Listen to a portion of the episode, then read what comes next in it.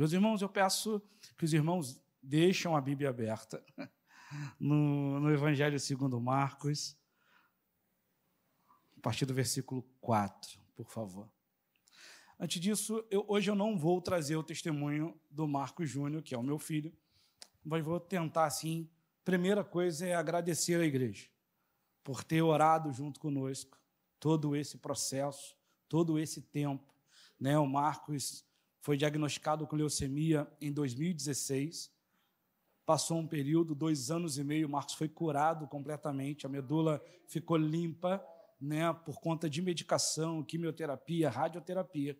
Mas no meio do ano passado a doença voltou e quando ela volta, se antes ela era aguda, agora ela é crônica. Então, entre aspas, não tem cura somente com transplante de medula óssea.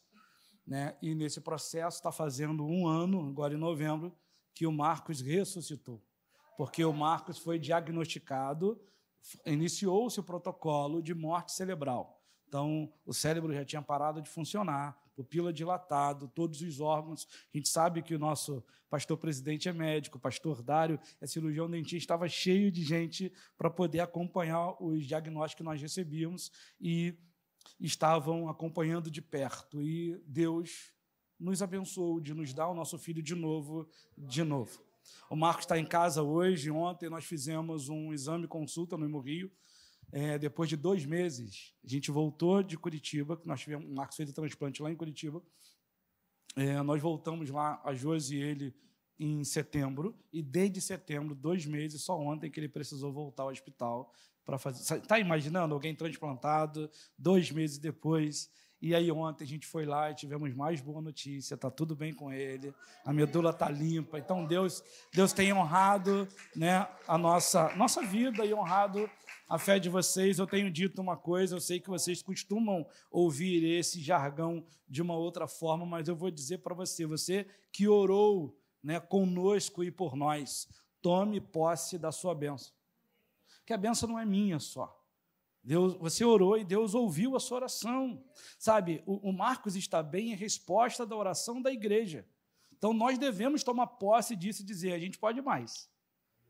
Ou vocês não viram Deus ressuscitar? Então a gente pode mais. Amém? Vamos agora começar a, a caminhar sobre aquilo que Deus tem colocado no meu coração. O Marcos é, é alguém que tem buscado por Deus. A minha vida tem sido em busca por Deus. E eu tenho ouvido dizer que Deus pode mais. Então, se Deus pode mais, eu quero mais. E eu queria falar com os irmãos hoje sobre algo que é sobre o reino dos céus, ou o reino de Deus. E muito interessante, porque o Senhor Jesus, como eu disse, pediu os irmãos que deixassem aberto, primeiro em Marcos 4, porque em Marcos 4 começa um episódio onde o Senhor Jesus, bem cedo, entra num barco e diz que ele está com muita, uma, é, numerosa multidão. Então, era gente de verdade. Não era só a multidão, era numerosa multidão. Então, ele entra no barco e começa a apresentar, a ensinar essas pessoas. Só que ele tem um método para essa multidão, ele só usa um método de parábolas. E ele começa agora a contar a tal de uma parábola do semeador. E ele conta essa parábola toda. Diz que tem uma grande multidão.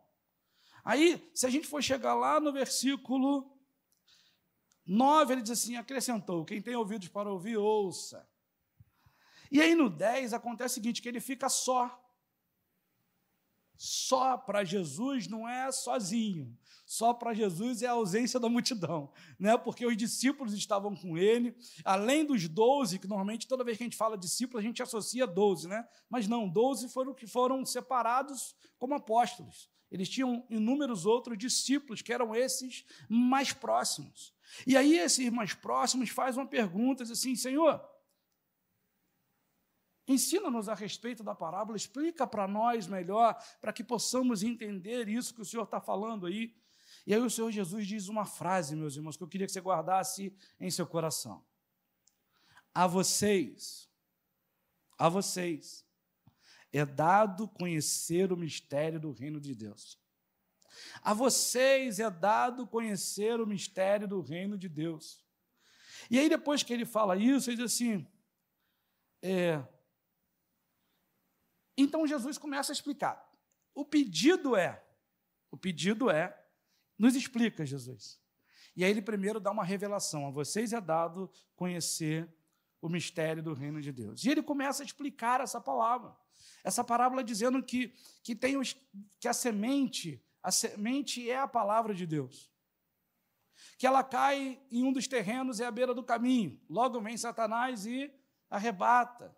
Tem outra semente que cai em outro tipo de, de terreno, que é entre o terreno rochoso por ter muita pedra, dificuldade de enraizar, então ele não, não, consegue se alimentar com nutrientes da terra, e aí começam a vir os problemas, e interessante que na explicação de Jesus diz que ele, por causa da palavra, ele se escandaliza. Então, quer dizer, ele comparando a vida dele, as preocupações, os problemas, e ele, quando olha para a palavra, ele prefere ficar com o problema. Porque ele se escandaliza com a palavra, ele não se escandaliza com a dificuldade dele. O próximo terreno é entre os espinhos. E esse, para mim, seria o que nós pastores ou os pastores liderantes deveriam tomar mais cuidado, que esse, para mim, é o grande grupo. Porque é aquele que cresce, é aquele que recebe todo o nutriente igualzinho o outro. Só que a palavra diz nessa explicação do Senhor Jesus que os espinhos sufocam a palavra impedindo que a palavra dê fruto. E aí você vem o último lá, que é no 20. Os que foram semeados em boa terra são aqueles que ouvem a palavra, a recebem, frutificando a 30, a 60 e a 100 por um. Eu queria dizer para os irmãos que, querendo ou não, na questão do reino, existe sim uma seleção, mas não por Deus. Porque a explicação diz que a palavra é igual para todos. Mas a forma que cada terreno recebe a palavra, aí sim. Se a gente fosse fazer uma analogia aqui sobre a igreja de Jesus, estes da beira do caminho são os que nem chegaram. Nem chegaram. Porque logo Satanás veio e tirou a semente do coração deles. Esse do solo rochoso são aqueles que até chegaram, mas não ficaram. Eles chegaram, mas não ficaram. Durante a caminhada não ficaram. Então, qual o grupo que continua aqui? São entre os espinhos e o de terra boa. Esse é o grande dilema para nós. E o Senhor Jesus, e aí eu não vou ler, porque a gente vai, para a gente conseguir entrar de fato na mensagem, Começa então a explicar para esses mais próximos, não é o de lá do caminho, não é o que chegaram e saíram, nem muito menos a multidão, são os que estão aqui, a vocês é dado conhecer sobre o mistério do reino de Deus.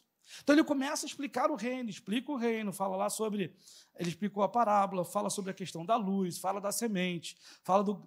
E ele vai explicando, explicando, explicando. Chega um momento, que é onde eu quero iniciar a leitura junto com vocês, a partir do versículo 30, me dá a entender que aqui o Senhor Jesus está fechando a parte teórica, antes de ir para a parte prática.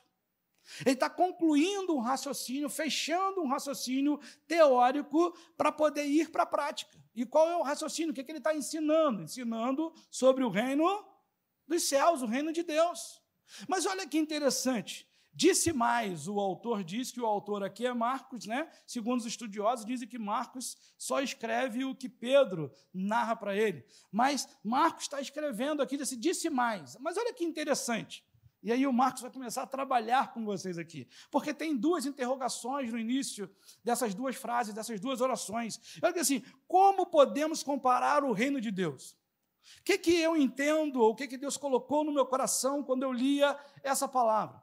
Ele está ensinando, ensinando, ensinando, de repente ele para assim: peraí, cara, como é que eu posso comparar para que vocês alcancem o reino de Deus?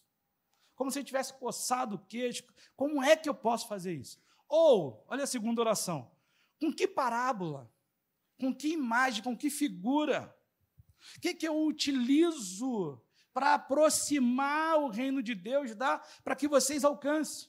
Como é que eu consigo facilitar essa informação ao ponto que vocês consigam compreender o que é o reino de Deus? Também porque vocês não são bons de parábola. Que se vocês for ver direitinho lá, quando ele vem aqui, que eu li lá, que eu estou adiantando, no 10 ele diz assim: se vocês não entenderam essa, como é que vocês vão entender as outras? Já sei. Ele, o reino de Deus, é como um grão de mostarda. Que, quando semeado, quando jogado na terra, e se comparar todas as sementes, ela é a menor de todas. Mas, uma vez semeada, uma vez semeada, meus irmãos, não é caiu no caminho. Não é jogada em qualquer lugar, não. Semeada é a terra já foi preparada, já está tudo pronto e você vai lá e coloca a semente tampa. Semear é algo de um semeador, não é algo aleatório ou um Marco Rogério que não entende nada disso e vai lá fazer. Não, o semeador já preparou a terra, já adubou tudo, agora ele vai lá. Só... Isso é semear. Então, uma vez semeada, uma vez bem feito, ela se torna maior que todas as hortaliças, maior que todas as árvores. E aí, quando eu vejo em questão de tamanho, eu estou falando, eu entendo que é evidência, que é destaque, que é referência. Sabe aquilo que você vê de longe? A, a, a roda gigante do rio hoje? Então, o fato de ser maior é, é uma questão de referência. Você olha e fala, cara, é grande mesmo. Mas olha o que, que ele diz o seguinte: cria ramos, e ramos, se é uma hortaliça, é uma árvore grande, a gente já não está falando mais de ramos, está falando de galhos cria galhos ou ramos tão grandes, tão grandes, e aí agora eu entendo de alcance. Uma coisa é estatura, outra coisa é ramos e galhos tão grandes, eu entendo agora de alcance. Apesar de grande, o quanto ele pode alcançar. Não tem aquela história lá da árvore do vizinho? Quando cai as folhas é do vizinho, mas quando a fruta cai é nossa, né? Né, né, assim, quando as folhas estão tá caídas, a árvore é do vizinho. Mas não tem aquela árvore do vizinho que vem para cá e, e, as frutas vêm junto? Ou a sua que vai para lá e as frutas vêm junto? Isso é alcance.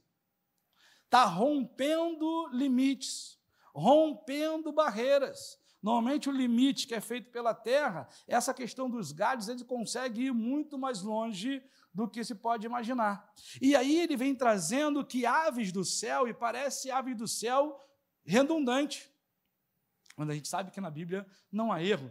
Então, entende, são coisas do alto. Coisas do alto vêm e repousa sobre essa semente que uma vez semeada virou uma grande árvore e está tendo um alcance. E mais, ele não vem do alto e pousa em cima do galho. Não é isso que o texto diz. O que, que o texto diz? Que ele se aninha.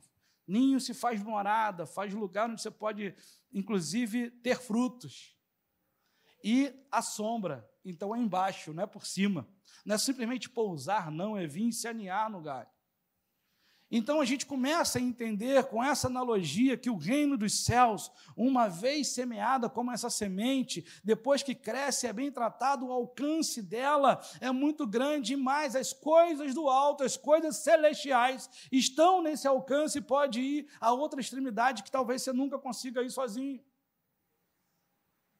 Mas, Marcos, você falou que Jesus estava fechando um contexto agora de, de prática, de, de teoria, e agora você disse que vai iniciar a prática. Vamos acompanhar. Vamos agora para o versículo 35.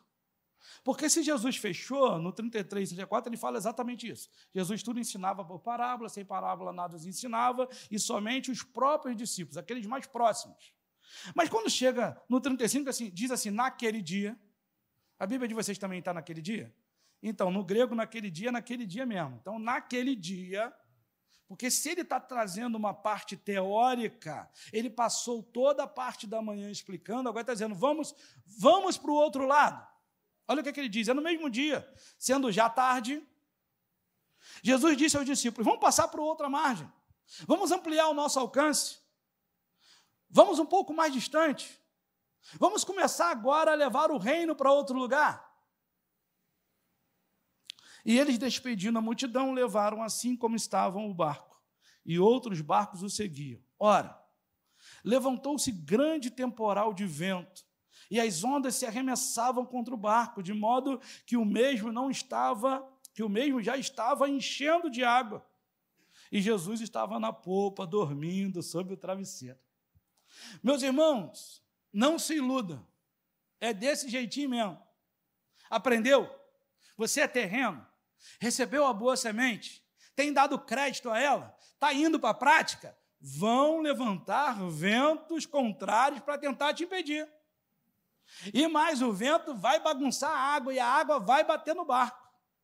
Porque o que bate no barco é a água. E quem bagunça a água é o vento. E ele faz isso, segundo o pastor Rick Renner, ele, ele diz que essa expressão do vento que bate é algo não natural, então seria algo sobrenatural, como que algo maligno.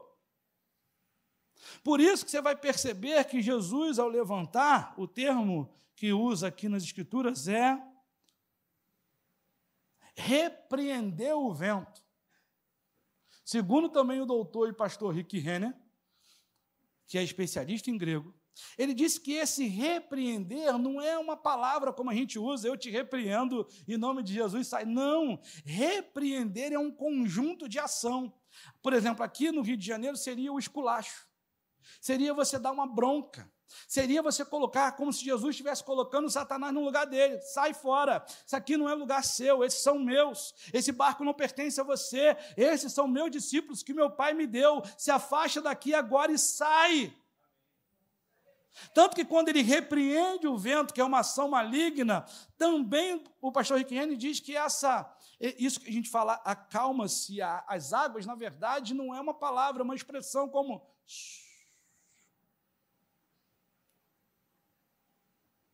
E aí eu queria dizer a você que você precisa estar atento a isso também, porque o texto diz e, o, e os personagens também estavam preocupados com a água com um barco, Senhor, tu não se preocupa conosco, vai deixar que nós pereçamos, porque diz que as águas estavam muito agitadas e já estava entrando água no barco, então poderia o barco ir a pique. Deixa eu dizer para você, certamente o que você vai ver é a água batendo no seu barco, é a água entrando no seu barco. Mas o que você precisa perceber é qual é a causa disso. Porque se for o inimigo, você deve usar a sua autoridade para repreender, em nome de Jesus. Porque eles vão até Jesus e chamam Jesus, Senhor, socorre-me. E aí, mestre, o Senhor não se importa que pereçamos? E no 39, eles despertando, repreendeu o vento e disse ao mar: Acalma-te, fique quieto. Então Jesus perguntou: Por que vocês são tão medrosos? Como é que ainda não tem fé? E aí eu olhava, porque eu gosto de dar uma olhada assim, panoramicamente, você vai perceber que a gente está no versículo, no capítulo 4 de Marcos, está no início do, do ministério do Senhor Jesus, apesar de Marcos ser mais sucinto, né? Inclusive, acho que essa é a única história que Marcos é, abre mais. Mas está no início do ministério. Como é que Jesus está cobrando a eles? Será que eles já tinham visto alguma vez Jesus acalmar? Ou eles ter visto assim tamanha tempestade e eles sabiam que tinha autoridade? E aí eu começo a entender, por, pelo esse prólogo que eu fiz aqui, pela, pela introdução, que Jesus já vinha explicando ali naquele dia sobre o reino dos céus. E aquele que recebia a palavra de Deus com fé, ele consegue fazer com que o reino dos céus se faça valer aqui na terra, no natural, fazer que o sobrenatural tenha força sobre o natural. E aí eles fazem uma pergunta: quem é este que até o vento e o mar lhe obedecem? É assim, meus irmãos. No processo, quando se inicia a prática, sim, vão se levantar vento contrário. As águas vão bater no barco. Mas você precisa entender que o Senhor Jesus tem capacitado você para que você possa enfrentar toda e qualquer adversidade. Sabe, no nome dele, agindo, tomando posse, sendo uma terra fértil e boa, não deixando a palavra lá sem valor ou sufocando a palavra com os espinhos. Não! Tome posse. Ele entregou a você a palavra de Deus. Eu, estava pensando uma coisa hoje, eu vou recitar aqui. Porque você vê Pedro e diz assim: Eu não tenho ouro nem prata, mas o que eu tenho, isso eu te dou. Dá a entender que Pedro não tinha dinheiro nenhum. Mas a gente pegar o episódio anterior lá de Jesus, a quem pertence essa esfinge? Então dá a César o que é. e dá a Deus o que é de Deus. O Senhor Jesus te entregou a semente do reino de Deus. Todos os louvores que cantamos aqui falavam de salvação, de convicção de já ser salvo, de agradecer a Deus pela liberdade que Ele nos deu. Agora vive essa liberdade em nome de Cristo Jesus. Nós tivemos agora alguns eventos lembrando da nossa história. E a nossa história é formada por mover do reino dos céus. A nossa história é for... nós estamos aqui porque o mover de Deus moveu na vida de alguns jovens e chegou até nós. Nós não podemos viver de outra forma.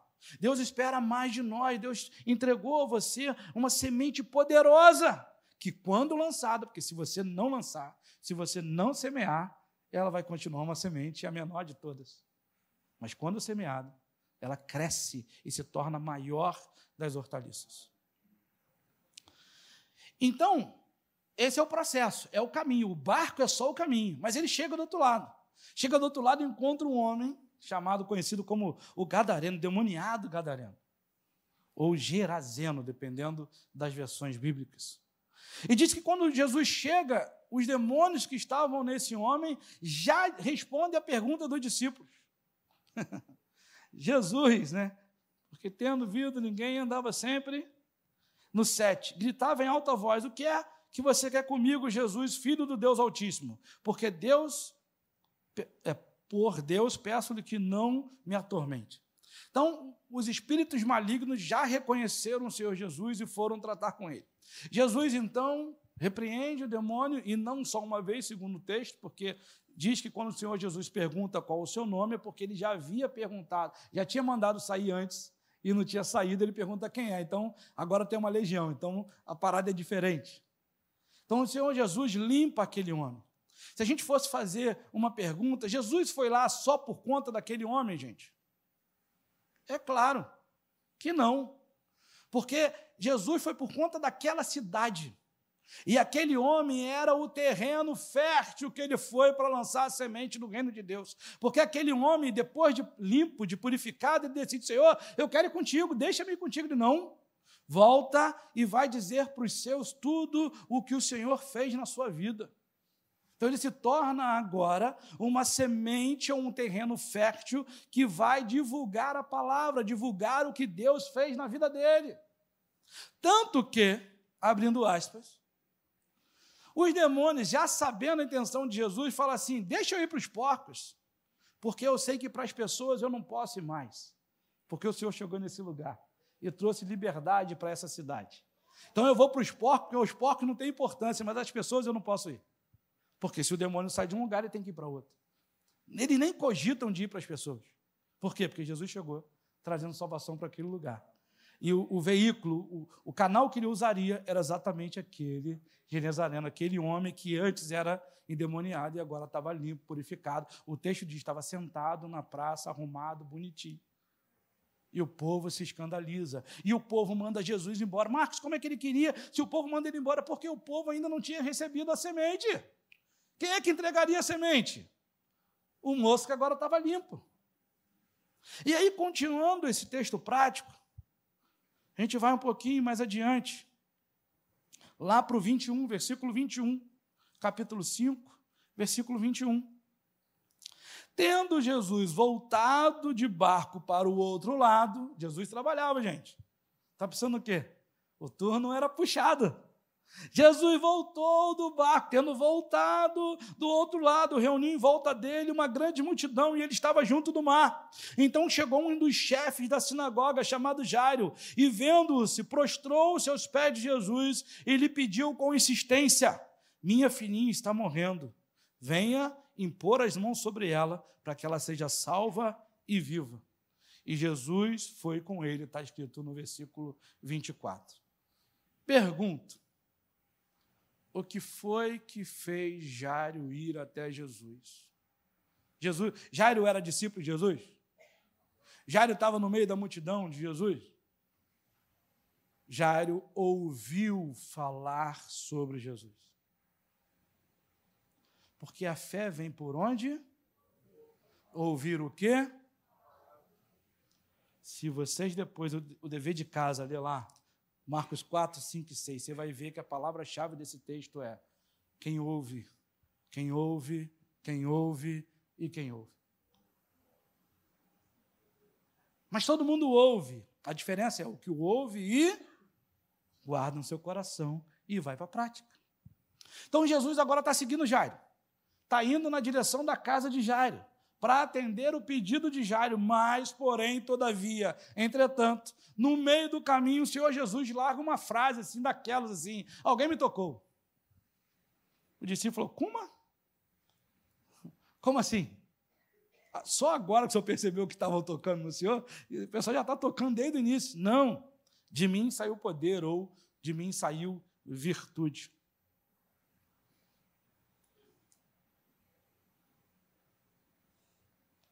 E aí, diz assim no versículo 26. Ela havia padecido muitos anos de vários, de vários médicos e gastado tudo o que tinha, sem contudo melhorar de saúde. Pelo contrário, piorava cada vez mais. E no 27 diz: Tendo ouvido a fama de Jesus, a mulher chegou por trás, no meio da multidão, e tocou na capa dele, e dizia: se eu apenas tocar na roupa dele, ficarei curado. E logo a hemorragia estancou, e ela sentiu no corpo que estava curada daquele mal. Jesus, reconhecendo imediatamente que ele havia saído do poder, virando-se do meio da multidão, perguntou: Quem me tocou? Perguntinha. Pergunto, como diz o outro lá. O que, que curou a mulher? A oração de Jesus? A mão estendida de Jesus, em posição. O olhar de Jesus, um toque. Não. O que, que curou a mulher, gente? fé dela. Essa fé começou aonde, gente? No ouvir. Diferente da multidão. Se a multidão já apertava ele, não estava ouvindo.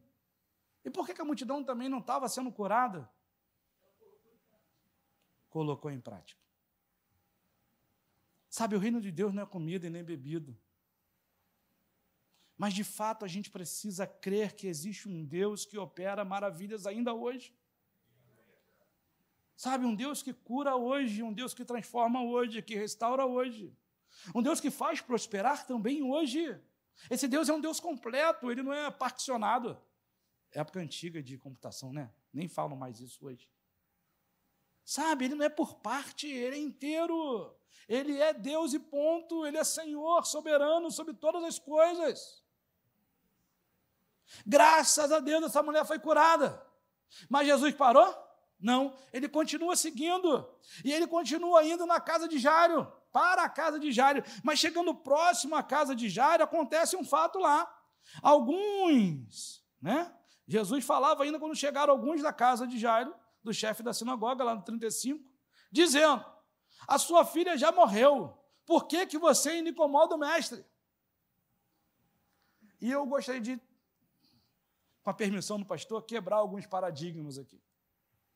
Meu irmão, esses irmãos não estavam mentindo. A gente tem mania de falar, não, repreende. Isso não é verdade, era verdade. Se a filha de Jairo não tivesse morrido, Jesus não tinha ressuscitado ela. Para Jesus ressuscitar a menina, ela tinha que ter morrido. Então a fala desses parentes e amigos de Jairo não era mentirosa. E aí, quando li isso, eu me peguei no texto, porque vocês sabem, eu recebi naquela terça-feira a informação: olha, pai, o seu filho não tem defesa. Os neutrófitos deles está em 300. 300, né? 300 mil não, tá? 300. E ele pegou a infecção generalizada, então ele está com a infecção em todo o corpo sem defesa. Ele não tem como se defender. Mas o Senhor é o meu pastor e nada me faltará. É o socorro bem presente no dia da tribulação, da angústia. Eu disse para ela: olha, a senhora está me dando 24 horas. Ela falou assim: ó, a gente vai tiramos a sedação às 14 horas. Amanhã, 24 horas, na quarta-feira, a gente vai acompanhar, saber se ele faz algum movimento ou se os aparelhos fazem algum sinal. Se não, na quinta-feira de manhã, a gente fecha o protocolo e vocês vão estar aqui para assinar, desligar os aparelhos. Essa mulher não mentiu, ela era chefe, ela é 20 anos chefe do CTI do Hospital é, Federal da Lagoa. Nós temos uma amiga que era membro da nossa igreja da 25, que trabalha lá como enfermeira. Sabe? Eu não, eu não posso ficar desconsiderando as palavras, está repreendido. Não, se é verdade, é verdade.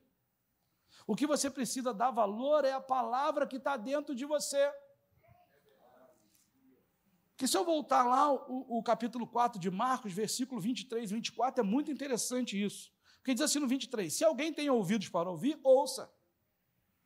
Aí olha o que, que o texto diz. Você botou aí, meu irmão? Coisa, esse cara é bom mesmo, meu pai. Se alguém tem ouvidos para ouvir, põe o 24. Então lhe disse, só para a gente entender. Essa fala, se alguém tem ouvidos para ouvir, é o ator, é o personagem, Jesus falando. O autor que está escrevendo diz assim: então ele lhe disse. E aí, de novo, Jesus disse: o que, que Jesus disse que é o personagem? Preste bem atenção no que vocês ouvem. Pegou não?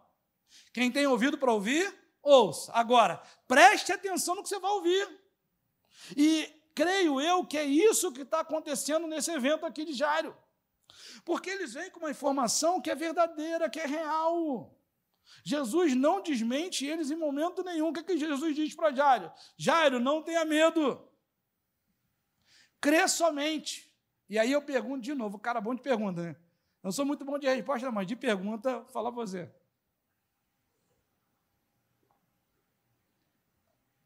Crê somente em quê? Se ele acaba de receber a resposta que a filha está morta.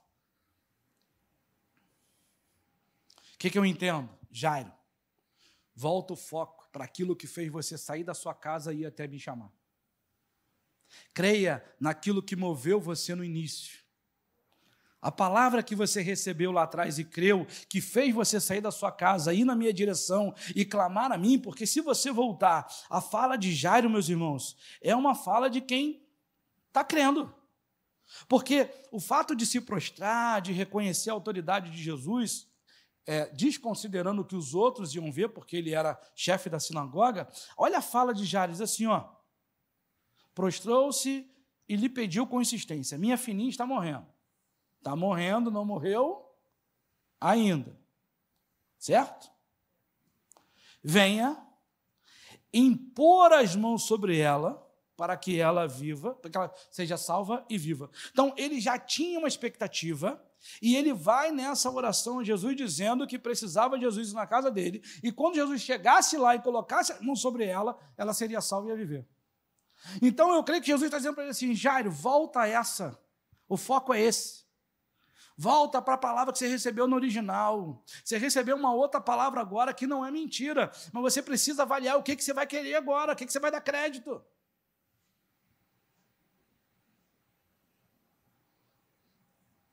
E Jesus chega na casa de Jairo e faz tudo diferente que Jairo imaginou. Porque não vou a criança não está morta, mas dorme. Foi a fala de Jesus. Se a gente lembrar, é o mesmo termo que Jesus usa no episódio de Lázaro. E Lázaro também já estava. Então ele não está desmentindo. Dá para entender isso? Ele não está desmentindo aqueles que vieram da informação a Jairo. Beleza?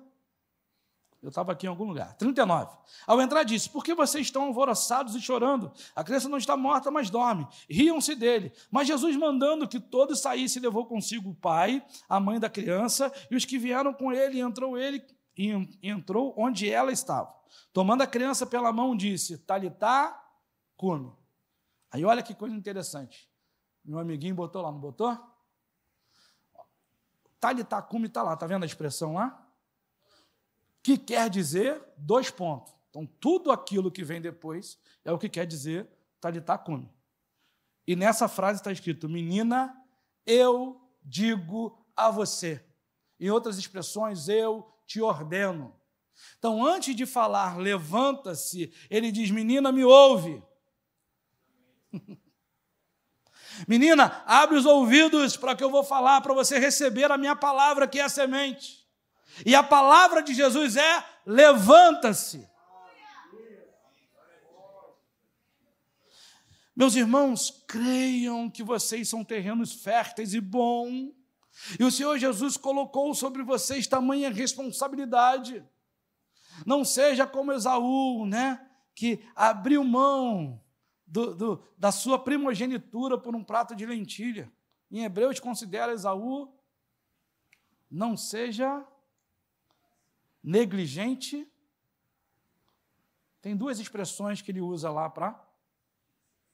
É, são duas expressões que, que o autor de Hebreus usa para Esaú. Não desconsidere aquilo que tão importante você recebeu. Sabe, o reino de Deus vai agir a partir do momento que eu e você colocarmos a nossa fé em prática. E aí, para a gente encerrar, que eu falei para você que vou dar um dever de casa, vocês lêem lá Marcos 4, 5 6, você vai reparar que no 6, ele volta para a sua cidade. Tendo saído, versículo 1, tendo saído dali, Jesus fora para a sua terra e os seus discípulos acompanharam. Chegando no sábado, começou a ensinar na sinagoga. E muitos ouviram e maravilharam-se, dizendo: De onde vem isso, tudo isso? Sabedoria que lhe foi dada e como fazer mais maravilha por suas mãos? Não é esse o carpinteiro, o filho de Maria, irmão de Tiago, José, Judas e Simão? As suas irmãs não vieram aqui, entre, não vivem aqui entre nós? E escandalizavam-se. Lembra dessa expressão? Eu li essa expressão lá naquele povo lá do terreno com pedra. Escandalizavam-se por causa dele. Jesus, porém, preste atenção agora. Jesus, porém, disse: Nenhum profeta é desprezado a não ser na sua terra, onde seus parentes e na sua casa. Cinco, não pôde, não pôde fazer ali nenhum milagre. E por que não pôde? A não ser curar uns. Com quê? Impondo as mãos. Se a mulher do fluxo de sangue, ela, por sua atitude, sua fé, colocada em prática, vai até lá e recebe a cura. O que está dizendo impor as mãos? Só foi curado porque Jesus liberou o poder sobre aqueles. Fé mesmo não tinha nenhuma.